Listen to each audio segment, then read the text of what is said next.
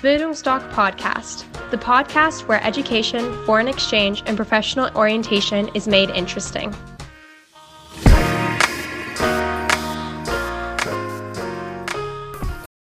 Bildungsdoc Podcast, the podcast where education, foreign exchange, and professional orientation is made interesting.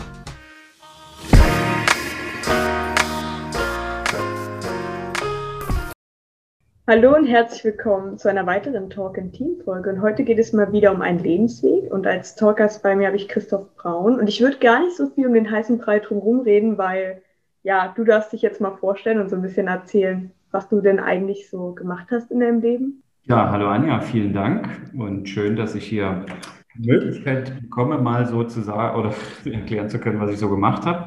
Und vielleicht kann ich den einen oder die eine oder andere noch motivieren, auch verschiedene Wege zu gehen und nicht immer nur den geraden Weg zu gehen.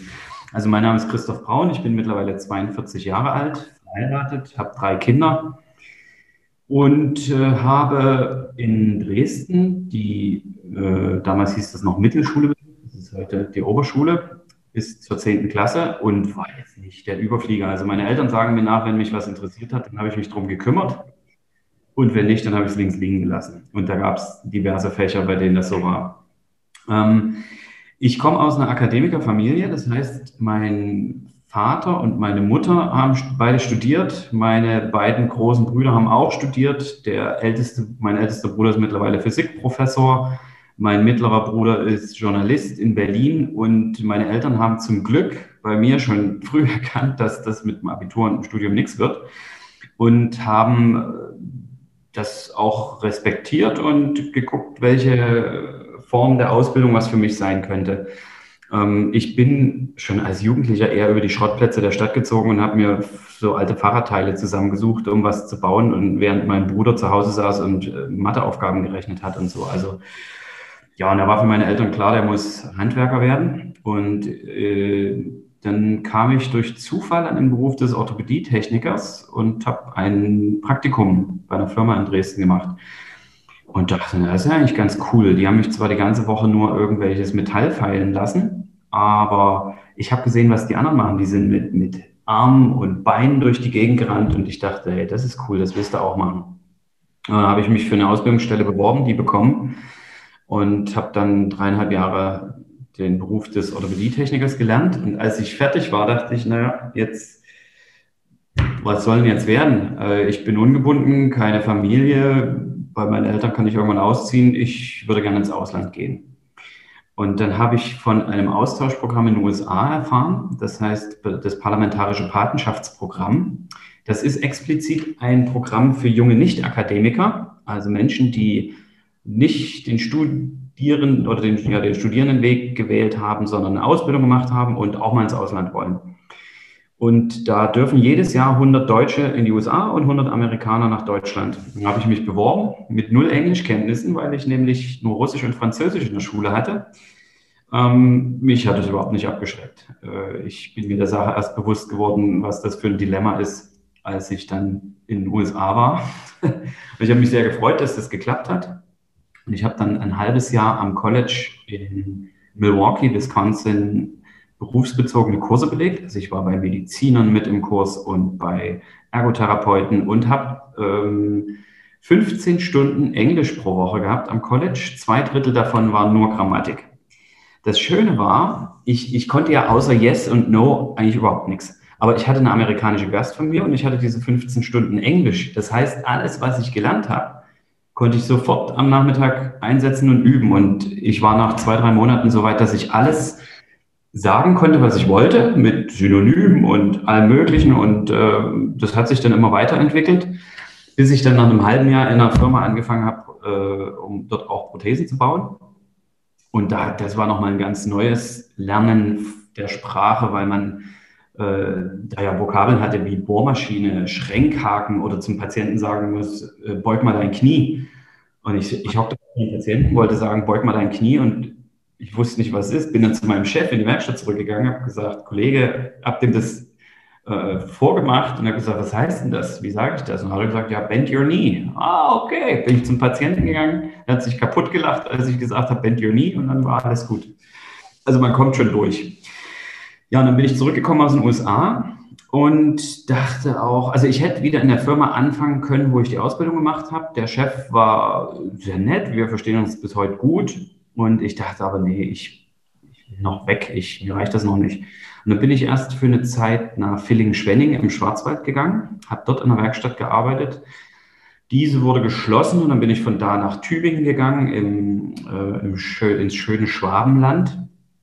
Äh, habe dann dort zwei Jahre gearbeitet und Armprothesen gebaut und habe im Zug zufällig meine Frau kennengelernt. Ähm, und sie hatte dann einen Studienplatz in Berlin und ich hatte keinen Bock auf Fernbeziehungen, also habe ich mir eine Arbeitsstelle in Berlin gesucht und wir sind zusammen nach Berlin gezogen.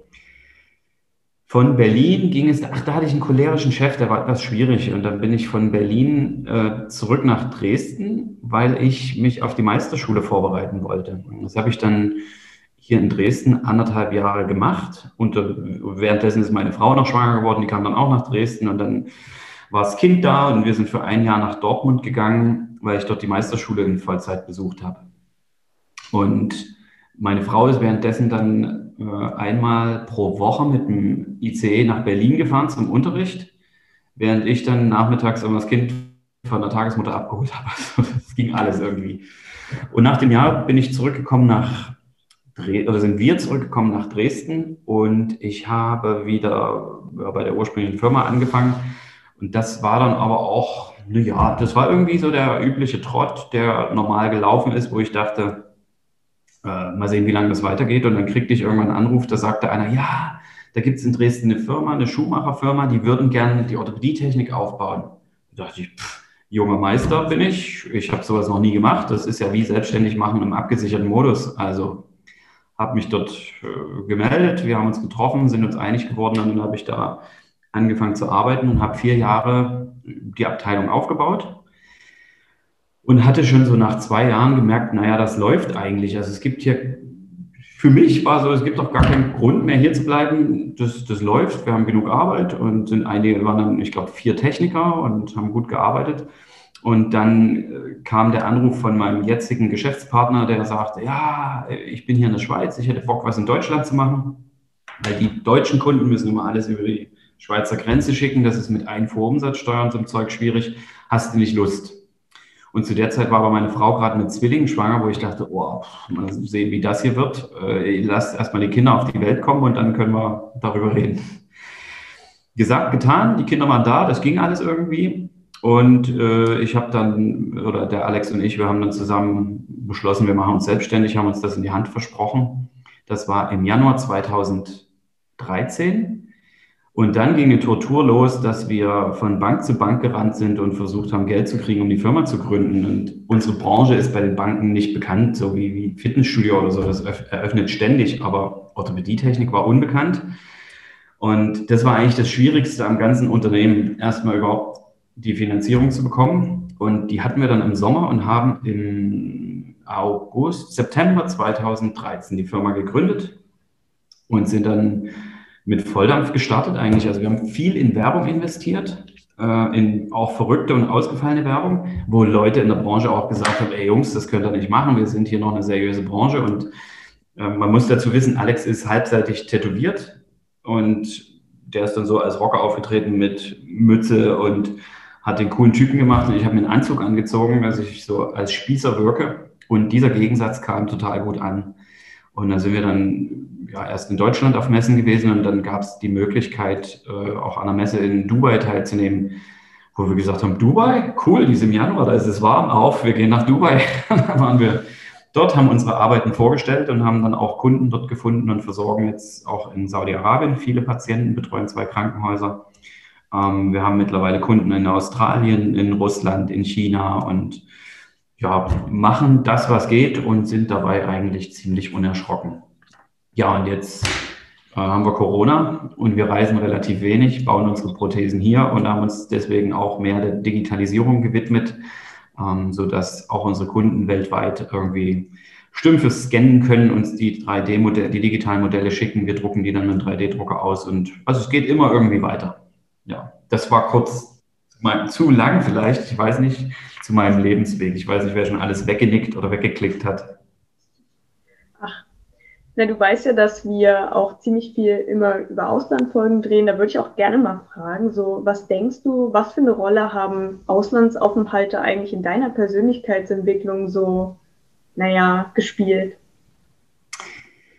Das war sehr wichtig für mich. Also ich bin oder nee, ich habe nicht drunter gelitten, aber ich hatte schon so viele Freunde, die aufs Gymnasium gegangen sind und die konnten alle Englisch. Und wenn wir irgendwie in Tschechien oder in Spanien oder so im Urlaub waren und so mit, mit Kumpels und die sprachen alle fließendes Englisch, das war schon irgendwie, naja, der Christoph da von der Mittelschule, der kann kein Englisch. Das hat mich schon genervt.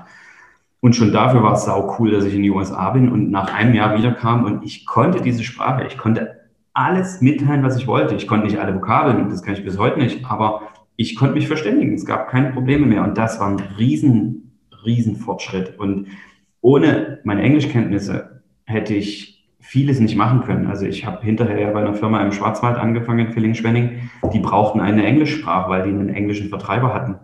Ähm, meine ganze Arbeit heute, die wir im, in, in Saudi-Arabien, in Australien, äh, Russland machen, das geht nur mit Englisch. Also von daher ist, ist dieses Auslandsjahr für mich ein Türöffner gewesen für mein ganzes Leben und hat mich natürlich auch geprägt. Ich bin äh, dann mit 20 äh, quasi zu Hause ausgezogen und direkt in die USA in eine fremde Familie. Das ist schon, das ist schon was anderes und man, man muss sich ja in einem fremden Land integrieren, wo man auch die Sprache nicht spricht und überhaupt nicht weiß, wie das läuft.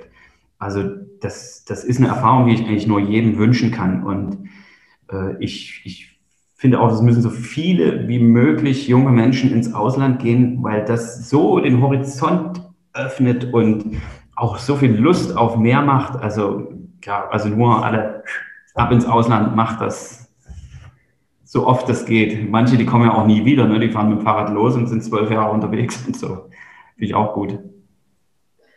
Würdest du eigentlich sagen, dass du eher der Kopfmensch bist oder eher der Bauchmensch, wenn es so um wichtige Entscheidungen geht?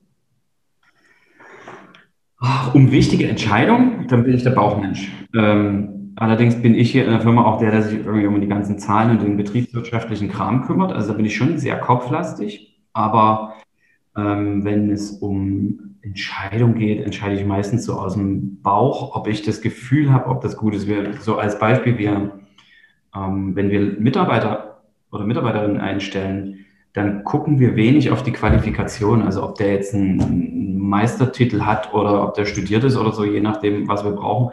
Ähm, wir gucken immer, wie, wie ist der Mensch? Kommen wir gut miteinander klar und haben wir das Gefühl, die Chemie stimmt? Und wenn jemand was lernen will, egal aus welchem Bereich der kommt, wenn er es will, kann er alles lernen. Davon bin ich felsenfest überzeugt. Und das führte dazu, dass wir hier in der Silikontechnik einen Werbe- und Reklameschilderhersteller eingestellt haben, ähm, eine Bossiererin, die, die meistens so äh, fürs Porzellan die Figuren formt. Was haben wir noch? Einen Garten- und Landschaftsbauer, Zahntechniker, also kreuz und quer aus allem. Wichtig war uns, dass das Menschliche stimmt und dass die Leute Lust haben, die Arbeit zu machen. Und wenn die Voraussetzungen gegeben sind, kann man alles machen. Ich glaube, wenn jemand Handwerker ist und sagt, ich will unbedingt Buchhalter werden, wird es nicht geben, aber der wird das lernen können. Das ist, wenn man motiviert ist, kann man alles schaffen.